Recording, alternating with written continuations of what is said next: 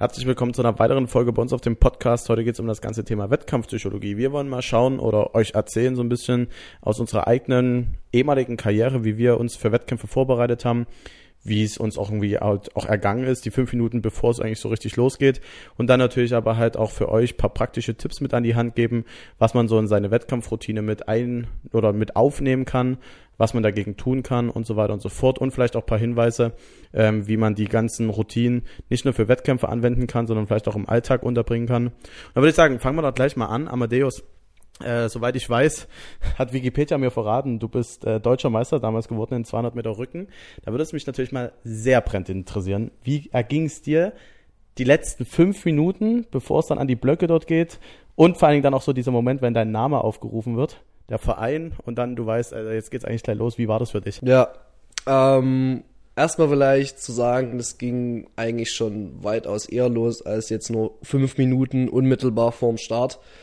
Ähm, dazu muss ich sagen, ich war jemand, der nie wirklich besonders aufgeregt direkt vorm Start war. Ich habe das eigentlich immer sehr relativ relativ gelassen genommen. Ähm, natürlich merkst du, dass dein Puls ein bisschen steigt. Ähm, aber insgesamt habe ich mir irgendwie nie wirklich eine Platte drüber gemacht, ähm, wie das Rennen jetzt ausgehen könnte. Ob ich jetzt gewinne, verliere. Ich habe weder krass positiv noch krass negativ eigentlich da ähm, gedacht, sondern habe es einfach auf mich zukommen lassen. Ähm, deswegen klar, also du spätestens wenn es dann auf die Startbrücke geht, du stehst vor deinem Block, ähm, der Schiri pfeift dich ins Wasser oder auf dem Block. Ähm, dann wusstest du, okay, jetzt geht's los. Ähm, da habe ich dann schon Druck empfunden, gerade so in der Herzgegend, so ein bisschen, ne? Äh, Blutdruck und Herz dann doch mehr gespürt. Ähm, aber dort ist eigentlich der Zeitpunkt, wo es dann eh zu spät ist, weil äh, in zehn Sekunden geht's dann los und dann ist es, sobald äh, das Startsignal kam, bist du eh weg und dann denkst du auch nicht mehr drüber nach, sondern dann führst du nur noch aus und, und machst halt dein Ding ähm, weil du ja genau auf den Moment im besten Fall hintrainiert hast. Ähm, ja, so war das eigentlich bei mir, dass ich das eigentlich immer realisiert habe, als es schon zu spät war. Also, ich weiß nicht, Richie, wie, wie, wie war das bei dir? Ähm, also, ich sag's, so, so bei normalen Wettkämpfen ging das eigentlich. Ähm, klar, so eine gewisse Grundanspannung hatte man schon, ähm, aber jetzt nicht so krass. Ähm, woran ich mich noch sehr erinnern kann, war mein letzter deutscher Meister Deutsche Meisterrennen, 200 Schmett war das, glaube ich 2019 oder 2020 war das. Ähm, da war ich richtig aufgeregt. Also da saß ich ja in dem, in dem Vorzelt, war das ja bei uns dann. Da hab ich richtig gezittert. Also da saß du ja dann schon in Wettkampfmotor leicht begleitet.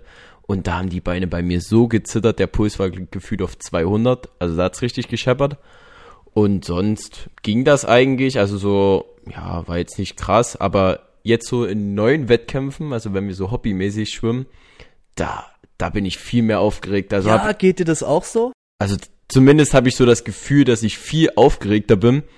Ähm, kann auch sein, dass man dann natürlich so ein bisschen einen Erwartungsdruck hat, weil jeder weiß, gut, die waren mal erfolgreich oder Leistungssportler, jetzt müssen die auch performen. Das ist zumindest bei mir so. Ja, lustig, dass du das sagst, weil so mir geht's genauso. Also ich habe dasselbe Empfinden. Entweder weiß man, weiß ich nicht mehr, wie wie krass aufgeregt ich vielleicht damals war und das einfach äh, abgetan habe oder einfach weil wir das so häufig gemacht haben, gefühlt jedes Wochenende, ähm, dass man das irgendwie ja, relativiert hat. Aber mir geht's genauso. Gefühlt bin ich jetzt aktuell vor jedem Start aufgeregter als, als damals. Ja. Also bei mir so, so, so Aufregung symbolisiert bei mir halt erstmal ne, Schweiß, aber auch so Toilettengänge. Also ich kann mich erinnern oder so in Spitzenzeiten, da war ich gefühlt noch mal dreimal davor auf Toilette. Einfach um da, keine Ahnung, so ein bisschen zu kompensieren. Aber ja, also jetzt aktuell sehr stark. Deswegen, ja, manchmal will ich dann immer, ob das sinnvoll war, mitzuschwimmen. Aber wenn man geschwommen ist, fühlt man sich besser. Aber ja, so war es bei mir. Aber auch die Gegenfrage an Basti, wir ähm, kommst aus der Sportakrobatik, hast du die ein oder anderen ähm, internationalen Wettkämpfe mitgemacht, wenn nicht sogar auch ein erfolgreiches Finale. Wie war das da bei euch? Besonders auch in der Situation, ihr wart ja in einem Team, so, also vier Mann, ihr musstet ja dann trotzdem ja irgendwie zusammen performen. War das so, habt ihr euch so gegenseitig runtergefahren? War dann jeder in so einer, seiner eigenen Bubble oder wie war das dann so? Ja, grundsätzlich muss man da erstmal sagen, dass ja die Sportakrobatik zum Schwimmen eine ganz, ganz andere Vorbereitung hat äh, weil wir haben knapp ungefähr zwei Stunden, bevor wir dran sind, geht das bei uns los mit einer Warm-Up-Area, wo wir halt so klassische Erwärmung machen, ein bisschen Lauf-ABC und dann steigert man sich eigentlich so ungefähr im 40-Minuten-Takt von Teppich zu Teppich ähm, und ja, macht sich halt warm.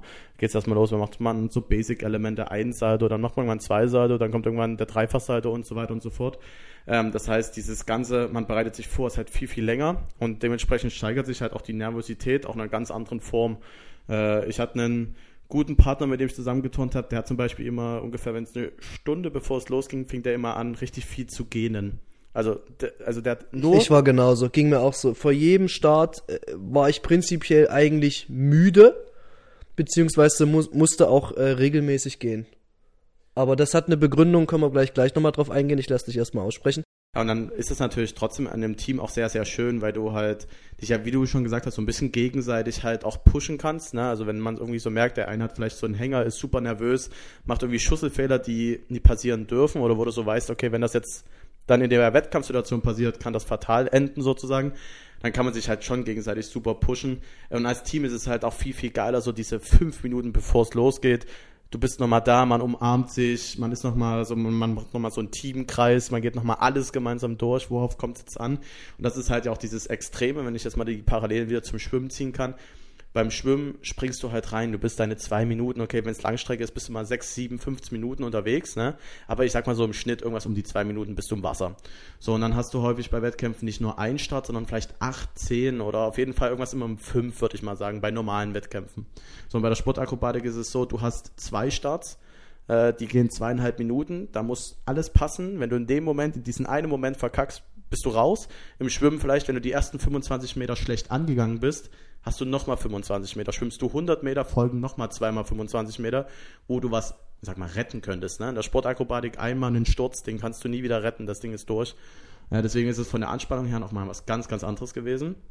Ähm, nichtsdestotrotz, um mal noch auf eure Themen zurückzugehen, äh, jetzt, wenn ich es jetzt zum Beispiel nochmal Schwimmwettkampf war, in, in, in Österreich letztes Jahr, war ich auch aufgeregt, aber ich würde es begründen mit dem ganzen Thema Euphorie.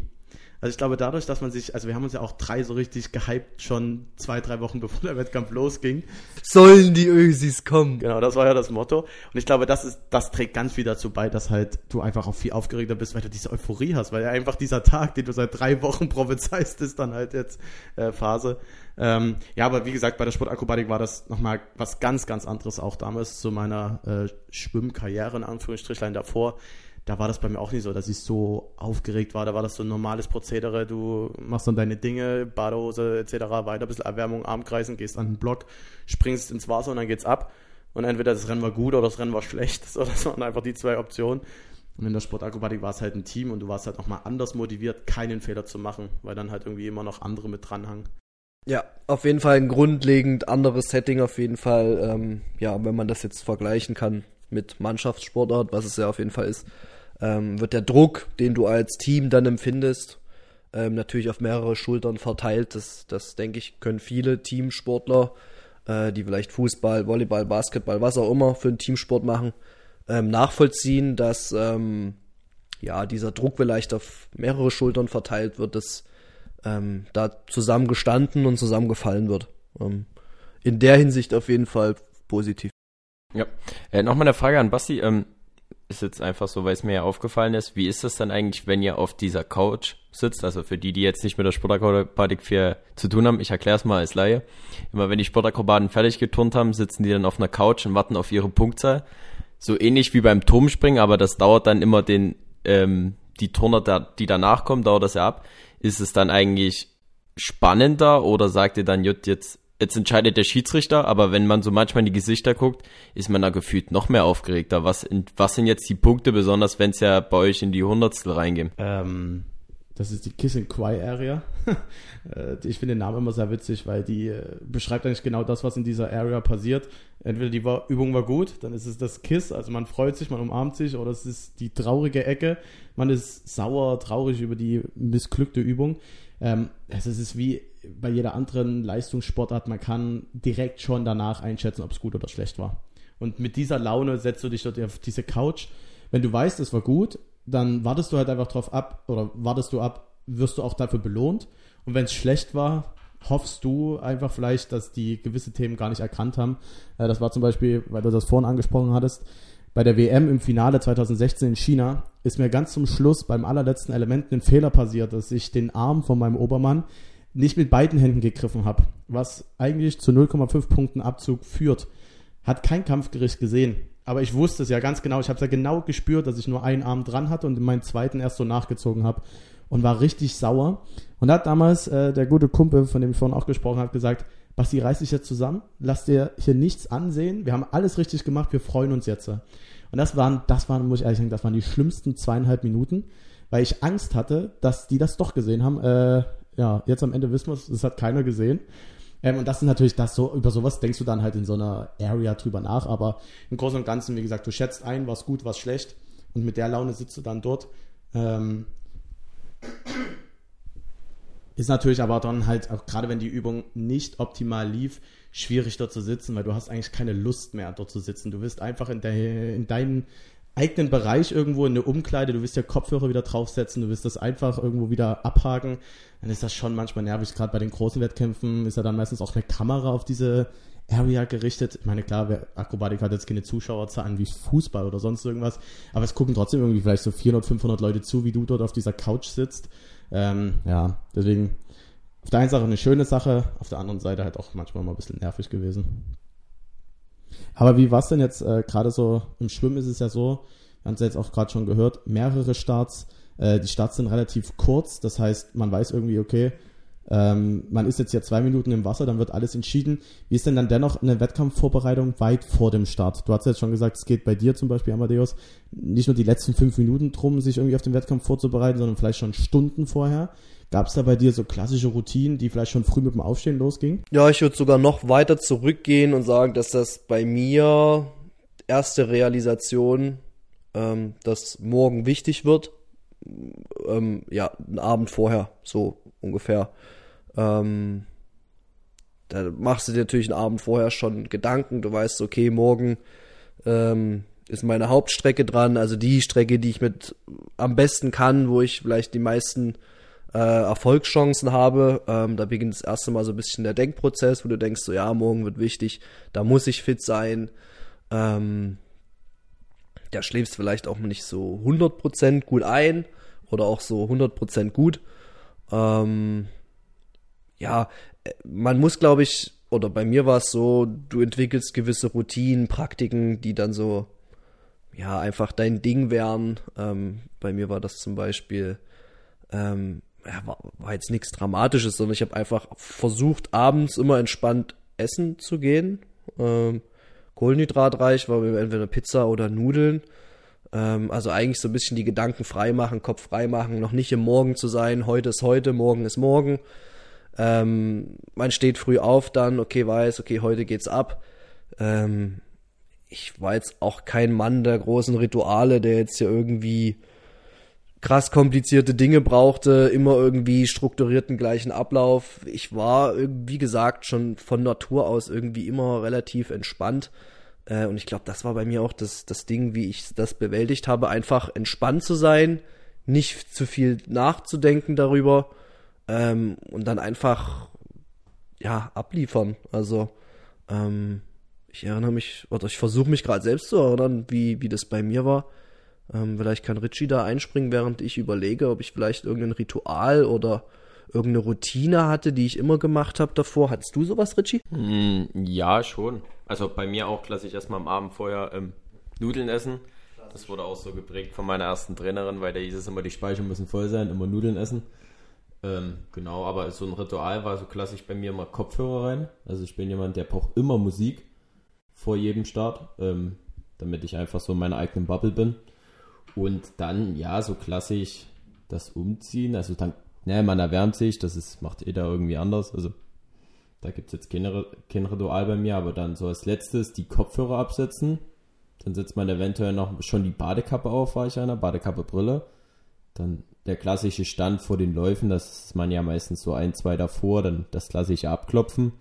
Und so ein Ritual ist bei mir, glaube ich, immer davor stehen, dann Luft holen Wasser in den Mund, Wasser in die Nase, dann Wasser nochmal in den Mund runterschlucken. Ja, das Chlorwasser ist ein bisschen eklig, aber das ist mein Ritual. Und dann stelle ich immer ein Bein auf den Startblock. Also bei uns in der Dresden ist ja jetzt so eine Stufe, aber sonst ist es egal, stelle ich immer einen Fuß drauf und dann stehe ich da. Das ist so mein, mein Ritual und dann geht es da los. Und dann vielleicht nochmal so zweimal Luft holen davor, wenn jetzt das Signal kommt. Aber das ist so meine Routine. Ich kann mich auch noch an ein Bild erinnern, das hatte ich jetzt letztens gefunden. Ähm, das war in Halle, glaube ich, so in der sechsten Klasse. Da stand ich genau so vorm Stadtblock und da hatte ich noch irgendeine so Deutschlandbadehose an, sah sehr witzig aus, aber es war genau dasselbe Ritual, was ich wirklich da durchgezogen habe und das würde ich so als Wettkampfritual von mir so ein bisschen betiteln. Ja, ich glaube, man entwickelt wirklich Routinen auch viel unterbewusst. Also jetzt, wo du sagst, klar, also Kopfhörer rein war für mich auch immer ein Muss. Musik einfach vorm Start ähm, hat mir auch immer geholfen, irgendwie Fokus, Ablenkung, Konzentration zu wahren. Ähm, dann war ich auch jemand, ähm, ob man es jetzt Ritual nennen kann, keine Ahnung, aber ich habe mich extremst abgeklopft. Ich war nie der Freund von so einer richtig intensiven Erwärmung. Ich hatte das Gefühl, ich war dann immer zu warm, wenn ich dann anfange zu glühe. Fand ich das auch immer scheiße. Ähm, deswegen, ich habe mich halt immer unmittelbar vorm Start, die fünf Minuten davor, von Wade bis oben hin zum Nacken, bis in Klatscher ins Gesicht einfach äh, abgeklatscht, durch Blutung angeregt. Das war so meine Form der Erwärmung. Ich brauchte nicht viel, um, um da zu sein, warm zu sein, mich bereit zu fühlen. Ähm, und dann wie du. Ich hatte auch ein Bein hoch. Äh, ich habe immer noch Kopf runter. Ähm, ja, so eine so eine Denkerpose eingenommen. Ähm, einfach kurz nochmal im letzten Moment, bevor es losgeht. Ähm, ja, das war's bei mir so. Ja gut, äh, wie schon gesagt, bei der Sportakrobatik ist es halt einfach was anderes, weil wir halt viel, viel Vorlauf hatten. Wir hatten ein richtig cooles Teamritual immer. Ähm, wir sind ungefähr, was war das immer so, eine Stunde bevor es bei uns mit der Erwärmung losging. Also wenn man das jetzt aufrechnen würde, waren es ungefähr drei Stunden bevor der Start war. Ähm, sind wir irgendwo raus äh, von der Turnhalle also in, in, ins Außengelände und sind als Mannschaft dort rumgelaufen und haben uns so erzählt, was die wichtigen Punkte in dieser Übung sind. Ja, sei es Elemente, sei es Choreo-Stellen, irgendwelche Absprachen auch. Also wenn ich in der Übung das sage, dann verkürzen wir das oder das und jenes. Weil wir hatten ja, ich werde jetzt mal, um das einfach zu beschreiben, Notfallpläne. Wenn jetzt Elemente zu kurz sind oder sonst irgendwas, mussten wir ja irgendwas dranhängen, weil es gibt in der Sportakrobatik dann immer Abzug äh, sozusagen, wenn du zu lange deine Endpose hältst und die Musik noch weiterläuft. Das heißt, du musstest ja, wenn ein Element schief geht, irgendwie die Zeit rumkriegen und die konntest du nicht mit Stehen rumkriegen, weil dafür kriegst du artistische Abzüge, so und so weiter und so fort. Das heißt, es gab da immer noch so einen Plan B, einen Plan C und den sind wir immer durchgegangen. Wenn das an der Stelle passiert, dann das. Ähm, das fand ich sehr cool, weil so warst du schon halt knapp drei Stunden, bevor überhaupt alles losging, richtig in einem Tunnel. So, und dann halt, ja klar, Musik war bei mir auch so ein Ding. Aber wie gesagt, zwei Stunden bevor der Start ist, haben wir uns fertig gemacht. Da war keine Zeit mehr noch großartig mit Musik oder sowas. Äh, bei mir war es dann zum Beispiel auch noch, je nachdem wann die Startzeit war, äh, wenn das Richtung Abend ging, und es war vielleicht die zweite Übung am Tag, ähm, war ich dann auch während der Erwärmung dann auch nochmal äh, am Waschbecken, habe das Wasser komplett auf kalt gestellt und habe das mir hier auf meine Handgelenke laufen lassen, um einfach so ein bisschen, ja, diesen, diesen frische Kick zu verspüren, weil dort natürlich Cooldown. Genau, weil dort viel Blut zirkuliert, das wird gekühlt sozusagen und dann hast du ein bisschen, es, es machte einen einfach wach, ähm, hat jetzt bestimmt keinen krassen Effekt, aber es war so ein mentaler Boost auf jeden Fall. Ähm, und was natürlich auch immer sehr geholfen hat, weil du das vorhin angesprochen hast, die Last auf mehreren Schultern zu verteilen, mag wirklich bei diesen Mannschaftssportarten Fußball, Basketball, Handball und sowas wirklich zu funktionieren. Der Sportakrobatik halt schwieriger, weil ja jeder irgendwo doch seinen individuellen Job zu machen hat und der ist abhängig davon, dass andere auch ihren Job machen können. Also wenn wir schlecht unten werfen, kann unser Obermann kein Doppelsalto machen. Wenn wir den nicht fangen, kann unser Obermann nichts dafür. Also da war das mit dieser Lastverteilen eher schwierig, aber da war es halt wirklich die Aufgabe zu sagen, jeder nimmt sich jetzt seine Aufgabe an für das Team. Ähm, und ja, das waren so die Routinen, aber bei uns ging das halt auch so ein, schon im, im Hotel meistens. Also großen Wettkämpfe waren ja nie irgendwo jetzt hier in der Umgebung, wo man von zu Hause aus gestartet ist. Aber dann geht das früh äh, los. Und was bei mir auch immer richtig krass war, äh, wir hatten ja so festgelegte Startzeiten, die wurden ja eigentlich fast auch immer auf die Minute eingehalten, gerade bei den großen Wettkämpfen. Ich habe dann immer runtergerechnet, wie viele Stunden bis zum Start.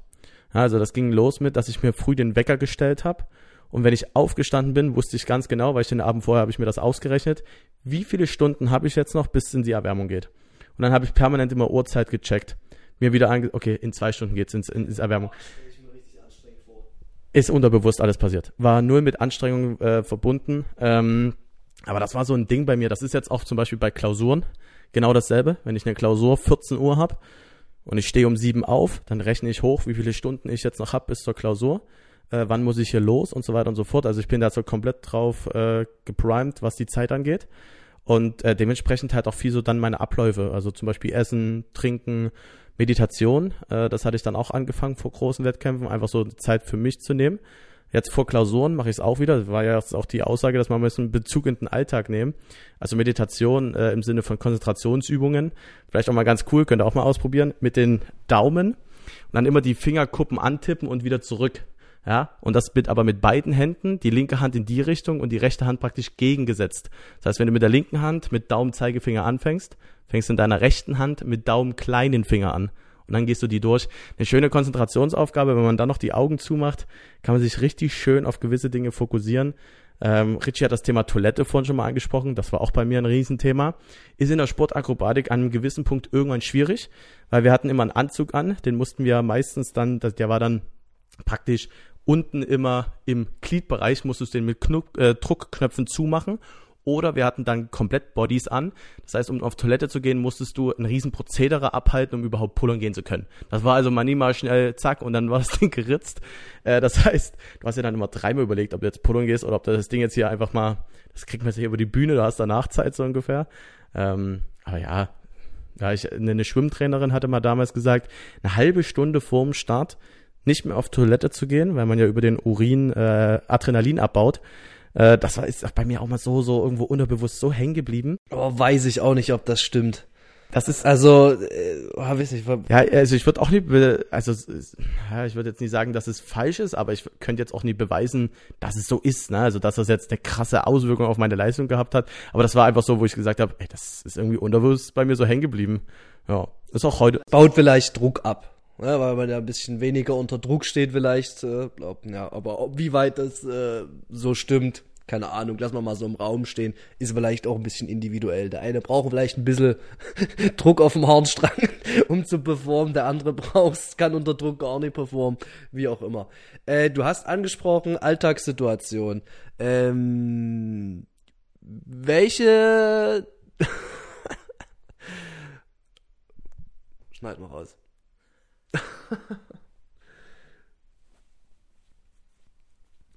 Du hast angesprochen Alltagssituationen, wie du beispielsweise auch in Prüfungen ähm, ja mit Stress, Druck umgehst. Ähm, vielleicht für euch äh, so ein kleines Handbuch, was für Methoden, Hilfsmittel man vielleicht verwenden kann, um gewisse Drucksituationen im Wettkampf oder auch im Alltag zu lösen. Ähm, Richie, hast du da ein paar Ideen von uns oder Tipps? Uh, schwierig. Ähm, das ist natürlich erstmal eine Thematik, das macht jeder individuell. Also so erstmal eine gleiche Antwort. Ähm, aber ich bin definitiv einer, der geht dann in, eine, in einen richtigen Tunnel rein. Also wenn ich jetzt so weiß, Gott, ich muss jetzt irgendwas abgeben oder abliefern für einen bestimmten Zeitpunkt, ist ja egal, ob dann jetzt Prüfung oder auch irgendwie eine Abgabe, da vergesse ich so richtig den Blick links und rechts. Also das merke ich so manchmal oder habe ich so, was ist denn jetzt ein gutes Beispiel? Wir hatten eine Prüfung jetzt in der Ausbildung gehabt, in Anatomie, was natürlich die erste war, da musste man viel lernen, beziehungsweise auch bei der zweiten. Da war so der Moment, da habe ich so anderthalb Wochen vorher so kurz die sozialen Kontakte vollkommen aus dem Blick verloren. Also mir war das so völlig unrelevant, was jetzt andere Menschen gerade machen oder auch von mir wollen. Das, das gab es so nicht mehr. Also ähm, dieses einfach schnell auskapseln, weil ich weiß, gut, ich muss jetzt hier krass performen und dann werden ja die Freunde schon wieder da sein, jetzt in meinem Beispiel. Aber sonst so für Tipps, ich nicht. Also so definitiv auch das Thema so Time Management, weil das Basti auch so hat, bin ich auch jemand. Einfach so ein bisschen einen Plan machen. Von der Zeit aus immer rückwärts rechnen, das mache ich auch immer, dass man dann immer safe ist, man hat da genügend Zeit für das und äh, dort genügend Zeit für das, um sich halt äh, ausreichend vorzubereiten. Ja, ja definitiv. Ähm, dann auch so das Thema, ähm, ja, bin ich drauf gekommen, muss nochmal anfangen. Ja, absolut. Und dann vielleicht noch so das Thema auch, ähm, sich so gewisse Steps zu machen. Also einerseits nicht den Druck sehr selber sehr groß machen, oh Gott, ich muss das jetzt ja alles können. Und dann halt so mit kleinen Zielen. Aber so ein, so ein Handbuch, ich hätte jetzt eher so ein, so ein Handbuch für Trainer oder für Eltern in meinem Kopf als jetzt für. Können wir ja vielleicht gleich nochmal drauf eingehen, weil ich habe jetzt zum Beispiel für den Alltagthema habe ich jetzt auch Routinen mir entwickelt. Ja, komm, dann machen wir erst die Routinen. Ich habe auch noch ein, zwei Punkte. Basti. Gut, also für mich ist zum Beispiel das ganze Thema Routine, Klausur ganz viel Kopfsache, weil das Witzige jetzt immer bei Klausuren ist, du triffst ja ungefähr eine halbe Stunde, bevor eine Klausur losgeht, auf ganz, ganz viele, die im selben Boot sitzen wie du. So. Äh, und nichts ist schlimmer, als auf Menschen zu treffen, die tierische Angst haben, Stress machen und äh, dann einfach auch diese Ausstrahlung haben. Ne? Die sagen dir ja schon erstmal grundsätzlich ganz anders Hallo als die anderen äh, 40 Tage davor in der, in der Uni so ungefähr. Äh, deswegen ist bei mir so ganz viel das Thema Mindset, gute Laune haben. Wirklich, wie auch Richie schon so sagt, auch so sich gewisse Themen auch vielleicht schon mal im Vorfeld ausmalen. Ne? Also stellt euch auch mal vor, was passiert, wenn man diese Klausur nicht besteht. Ja, was sind, oder das hat auch mal meine Mama, hat da mal einen sehr, sehr coolen Satz gesagt, die hat immer gesagt, geh vom aller, aller Schlimmsten aus und freu dich, wenn es besser wird. Also malt euch mal aus, was ist immer das Schlimmste, was in dem Moment passieren kann. Und äh, jetzt bin ich an der Uni. Das Schlimmste, was passieren kann, wenn ich eine Klausur nicht bestehe, und es war der erste Versuch, ich habe noch zwei Versuche. So, jetzt ist das natürlich in dem Drittversuch eine ganz andere Welt, weil die, der Drittversuch heißt dann, stirb oder, also friss oder stirb, ne? Ähm, und von der Seite her, selbst da, aber nach dem Drittversuch kann man auch immer wieder noch, das Horrorszenario ist klar, man kann den Studiengang nie wieder irgendwo in Deutschland studieren, du wirst gesperrt, aber es gibt ja noch andere Studiengänge. So, also ähm, würde ich da immer mal sagen, das ist so ein, so ein gutes Thema, von diesem Druck mal wegzugehen. Und so kann man das auch, auch beim Sport sehen. Was ist denn das Schlimmste, was passieren kann? Ja, man hat eine schlechte Leistung, aber dennoch geht es ja irgendwo weiter und man kriegt vielleicht zwei Wochen später eine erneute Chance und so weiter und so fort. Richie, du hast dann auch was dazu.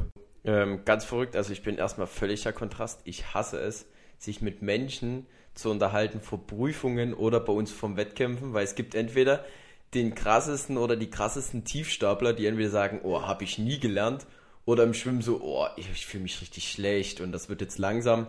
Oder der andere, der denkt oder der der Meinung ist, der ist der krasseste auf einmal, der wird im Schwimmen der, Michael, der neue Michael Phelps oder macht eigentlich einen, erklärt die Anatomie neu so in etwa.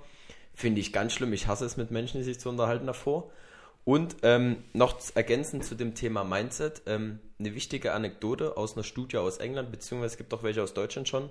Ähm, das Unterbewusstsein kennt die Worte nicht, beziehungsweise kein nicht. Also ich kann das nicht oder ähm, wir können das jetzt nicht machen, das versteht unser, unser Bewusstsein nicht. Deswegen sagt man ja immer, nimmt die Wörter oder immer einreden, ich schaffe das, wir können das.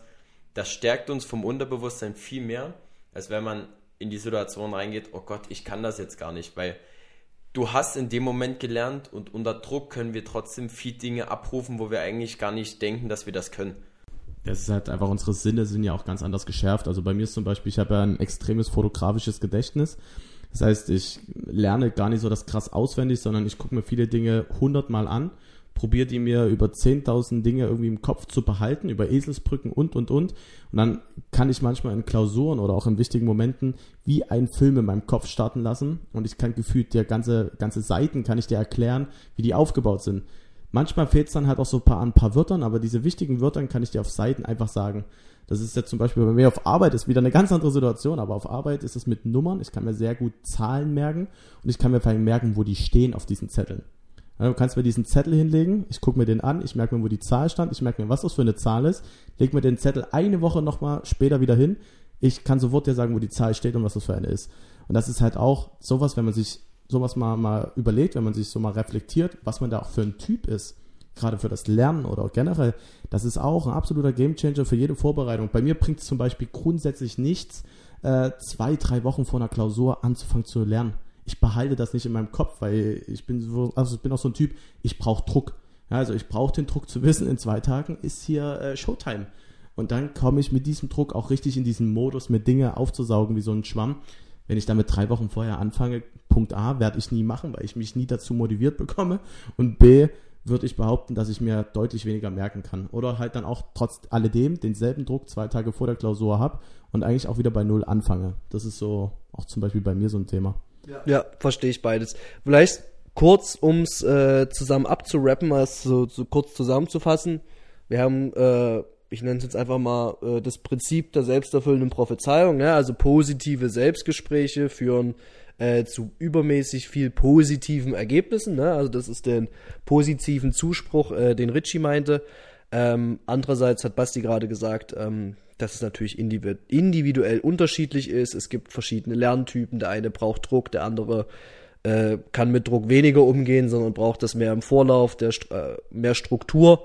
Ähm, ja, da muss, glaube ich, jeder ein bisschen so seine ähm, Strategie finden, wie er gewisse Dinge in Drucksituationen löst.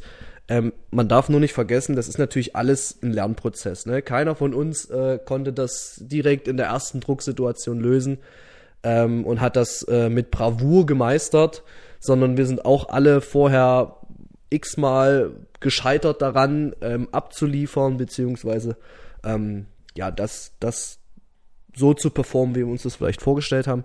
Deswegen habt da ein bisschen Geduld, reflektiert euch vielleicht auch selbst mal, probiert gewisse Dinge aus, ob es das jetzt so ist, ob ihr mit jemandem drüber sprecht und wenn ihr dem nur erzählt, ja, ich fühle mich jetzt angespannt oder nervös, ähm, dass euch vielleicht Gespräche mit anderen Leuten beruhigen, ähm, ob ihr euch quasi Dinge visualisiert, beispielsweise, okay, mein Start, ich gehe den gedanklich durch, stelle mir das genau vor, wie ich bewege, mich bewege auf dem Spielfeld, auf wo auch immer.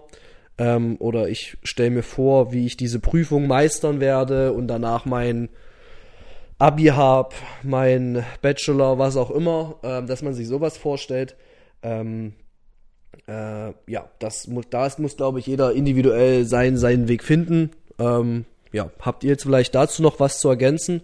Äh, vielleicht einfach noch der Hinweis, wie du schon so schön gesagt hast, findet euren Weg. Also ist jetzt einfach das mein Standpunkt. Das darf auch jeder äh, anders interpretieren oder auch eine andere Meinung haben. Aber ich vertrete grundsätzlich die Meinung zu sagen, man braucht dringend solche Routinen. Würde ich jetzt einfach mal so stark behaupten. Die Routinen wiederum, die können ganz individuell sein. Der eine sagt vielleicht, okay, ich muss früh eine Stunde aufstehen und noch eine Stunde zocken. So, ganz verrückt, aber es kann natürlich einer sein, der das so braucht, der, der kommt da runter, der kann sich da symbolisch vielleicht auch in eine andere Welt beamen und, und, und. Andere sagen, ich muss früh kalt duschen, andere sagen, äh, mir darf bitte schon vier Stunden vor dem Wettkampf keiner mehr über den Weg laufen, weil ich in meinen Tunnel kommen will und, und, und. Also probiert, wie du das schön, schön gesagt hast, probiert vieles aus und äh, macht immer eine Referenz. Äh, fandet ihr das jetzt gut, wie ihr das und das angegangen seid? Was war besser, was war schlechter? Und notiert euch irgendwann vielleicht mal eure finale Routine. Ja, und irgendwann seid ihr, weil das Wort Routine heißt ja immer wieder auch wiederholend, ähm, seid ihr sowieso drinne. Das heißt, wenn ihr euch das aufschreibt, dient das eigentlich nur dem, dem Nachvollziehen, beziehungsweise auch der Möglichkeit, irgendwann dann jemanden anderes zu helfen. Vielleicht kommt dann nämlich auch irgendjemand mal auf euch zu und sagt so, ey krass, Amadeus, ich habe immer das Gefühl, wenn du am Startblock stehst, du bist nicht nervös, wie machst du das? und dann hilft dir das natürlich, dass du dann sagen kannst, ja, ich habe mir das und das damals so und so und dies und das und jenes, zeigst das. Ja, also man kann dann auch vielleicht anderen Leuten auch einfach helfen, die unter Stress super große Symptome haben, Schweiß, Nervenzusammenbrüche gefühlt, überhaupt nicht mehr bei sich selbst sind und und und Konzentrationsschwächen. Ähm, ja, das ist vielleicht einfach von mir das Thema. Also Routinen sind wichtig. Ja, also mentale Fertigkeiten ähm, muss man trainieren, die muss man üben. Ähm, Richie, du noch irgendwas zu ergänzen? Äh, letzte Ergänzung von meiner Seite, glaube ich, einfach zum Lernen ist das differenzierte Lernen. Probiert euch aus. Ich bin jemand, der das mit Orten und Aktivitäten kombiniere, also einfach Sport oder Kaffee, oder im Café lernen ist sehr, sehr cool, weil das, was ich vorhin meinte. Und sonst, ähm, ja, das klassische Sprichwort aus Fehlern lernt man und gewonnen, verloren wird zwischen den Ohren, finde ich, ist da relativ passend. Und ja, das wären jetzt meine Ergänzungen. Gut, äh, dann kommen wir jetzt noch zu dem letzten Punkt, den Amadeus vorhin schon mal äh, angeritzt hat. Äh, dem ganzen Thema paar Tipps äh, für Routinen. Ähm, mein allererster Tipp ist einfach das ganze Thema Schlaf davor. Ähm, für, für euch ist vielleicht einfach wichtig, für, für Sportler beziehungsweise auch im Alltagssituation, probiert euren Schlaf den einen Tag davor wirklich so gut wie möglich über die Bühne zu bekommen. Geht zeitig ins Bett, ähm, kommt schnell auch abends dann zur Ruhe, also vielleicht eher weniger nochmal irgendwas mit Koffein, weil wir das ja auch schon mal eine Folge hatten, äh, zu sich nehmen und und und, äh, sondern zur Ruhe kommen, auf acht Stunden Schlaf kommen und so weiter und so fort. Das wäre mein allererster Tipp, Schlaf. Amadeus, hast du noch einen Tipp, wie man oder den man vielleicht in seiner Routine aufnehmen sollte? Jetzt direkt mit einem konkreten Beispiel nicht. Ich empfehle euch einfach, tut das, was euch gut tut. Also vielleicht, wenn wir jetzt äh, wieder zum Sport zurückgehen, ihr wollt jetzt Leistung erbringen, ähm, empfehle ich euch, macht das, was euch irgendwie beruhigt, ein bisschen ablenkt, aber gleichzeitig auch irgendwie im Fokus behält. Ähm, und nehmt euch einfach selbst mal wahr. Also ähm, habt ihr krasses Herzklopfen, spürt ihr Nervosität, müsst ihr auf Klo rennen. Nehmt das einfach mal aktiv wahr, schreibt es vielleicht auf. Ähm, und dann probiert ihr beispielsweise Dinge, die die Basti gerade gesagt hat, und schaut einfach mal, vergleicht das mal mit der Liste beim nächsten Mal. Hey, welche ähm, Dinge habe ich denn jetzt vielleicht nicht erlebt? Musste ich weniger auf Klo? War mein Herzpochen weniger? Ähm, ja, so würde ich vielleicht an die Sache rangehen. Macht euch einfach mal eine Liste, wie fühlt ihr euch in solchen Situationen und dann probiert ihr ein, zwei Dinge aus, Musik hören, ähm, Visualisierung von Dingen, guten Schlaf vorher, ähm, was auch immer. Und dann schaut ihr, was hilft und das behaltet ihr bei, im besten Fall. Oder ähm, wenn es natürlich dicke Dinge auch äh, verschlimmert, dann streicht ihr die wieder. Es ist wie gesagt ein Learning. Und ähm, ja. Ein Traum, Amadeus. Ähm, von mir noch einfach, ähm, egal in welcher Drucksituation ihr seid, vergesst das Essen und Trinken nicht und die frische Luft. Ähm, besonders so die ersten beiden Dinge werden des Öfteren im Sport, ähm, habe ich so miterlebt, jetzt auch als Trainer sehe ich bei meinen Kids, ähm, wird des Öfteren vergessen und dann wundert man sich, warum man eventuell dann Bauchschmerzen hat oder man dann am Ende des Tages Kopfschmerzen hat. Weil ja, man hat vielleicht unter Drucksituation nicht so oft das Hungergefühl oder das Durstgefühl, Trotzdem müsst ihr da ein bisschen an Nährstoffen, an Makros und Mikros nachschieben. Genau, das wäre jetzt einfach noch so mein Tipp für die Mitte. Gut, äh, dann würde ich sagen, dann haben wir die Folge äh, im Kasten. Also ich würde nochmal ganz kurz für wirklich auch nochmal ganz kurz alles zusammenfassen. Äh, egal in welcher Situation, äh, im Sport, im Alltag und so weiter und so fort, sobald ihr Stress, Druck verspürt, probiert das zu analysieren, in welcher Form. Das ist erstmal das Erste, dass ihr erstmal rauskriegt, wie ihr darauf reagiert. Und zweitens, probiert Dinge zu implementieren in euren Alltag, äh, um diesen Druck oder Stress zu regulieren oder in einer gewissen Art und Weise halt auch erstmal zu kontrollieren. Ich meine, das ist ja auch immer erstmal schon mal ein wichtiger Punkt, die Kontrolle über sich selbst zu behalten. Das klingt jetzt super abgefahren, wie als wären wir alle Avatar oder sowas, aber das ist halt genau das Thema, also die Kontrolle zu behalten. Ähm, und dann erstellt euch Routinen. Richie hatte das schöne Thema, auch das ganze Thema Organisation. Ja, das gehört bei einem Wettkampf genauso dazu. Packe ich meine Wettkampftasche vielleicht schon den Abend davor gehe sie früh nochmal durch oder bin ich der Typ, der sagt, ich packe die früh, weil das gehört mit zu, da komme ich in den Tunnel rein. Wenn ich die früh packe, dies und das, da würde ich mich abends bloß schon wuschig machen, da würde ich schon nervös einschlafen und und und. Das ist jetzt auch, auch wieder nur ein Beispiel, ne? da tickt und funktioniert jeder ganz, ganz unterschiedlich. Ähm, und dann, wie wir das jetzt auch schon sehr, sehr häufig gesagt hatten, äh, macht euch Routinen und probiert die aus. Äh, testet die auf Herz und Nieren. Haben sie was gebracht, haben sie nichts gebracht. Äh, dann auch hier wieder der Hinweis, es gibt YouTube-Videos, es gibt Bücher, es gibt Artikel, zehntausende Erfahrungsberichte über ehemalige Leistungssportler, Leistungs aktuellen Leistungssportlern und, und, und, die sich auch mit diesem Thema beschäftigt haben. Und äh, ich kann nur sagen, dieses Thema Vorbereitung in jeglicher Art kann eine extreme Leistungssteigerung bei euch herbeiführen. Vielleicht nicht sofort, aber über einen längeren Zeitraum kann das euch leistungsfähiger machen, dementsprechend halt auch äh, bessere Ergebnisse erzielen. Und das im Sport und im Alltag, um vielleicht jetzt auch nochmal zum Thema Fitnessstudio mal zurückzukommen, wo man ja eigentlich so denkt, na, da ist ja das Thema Druck, Stress eigentlich gar nicht da. Auch da, ne? Also viele gehen vielleicht auch mit Druck und Stress ins Fitnessstudio, weil ich will abnehmen, ich will eine bessere Figur und und und. Genau das Thema, bloß dass der Druck halt kontinuierlich über eine längere Zeit ist. Ähm, und da geht es auch wieder um das ganze Thema Routinen, die ich vor dem Training, nach dem Training machen kann, um da einfach auch ein Erfolgserlebnis zu haben. Amadeus, du hast noch was. Falls ihr Lust habt, uns äh, vielleicht eure Emotionen, Gedankengänge, was auch immer zu teilen, ihr findet unter Spotify, Apple Music ein kleines Kommentarfeld. Da könnt ihr das natürlich auch sehr gern reinschreiben und uns das als Feedback dalassen. Ähm, und vielleicht in der nächsten Folge besprechen wir das, gehen drauf ein. Ähm, ansonsten würde ich mich ähm, noch über ein Insta-Follow und eine Insta-Nachricht freuen. Um das genau das, zu ergänzen. Aber genau das wollte ich gerade sagen. Folgt uns auf Instagram athleten.atlas. Ähm, und ansonsten freuen wir uns, wenn ihr das nächste Mal wieder einschaltet, um uns zuzuhören. Und ich verabschiede mich mit den Worten: Bleibt scharf in der Birne. Dann äh, bleibt mir noch eins übrig und sage einfach auch mal an der Stelle erstmal nochmal ein ganz, ganz großes Dankeschön an alle, die uns hier zuhören ähm, und uns äh, ja, teilen, Werbung für uns machen. Vielen, vielen Dank dafür. Ähm, und dann ja, bleibt bei mir wieder nichts anderes übrig, außer zu sagen, sportfrei und bis zum nächsten Mal. Und meine letzten Worte sind, man lernt fürs Leben. Es ist ein Leben, lebenslanges Lernen und damit sportfrei und ciao, ciao. Es ist kein Sprint, es ist ein Marathon.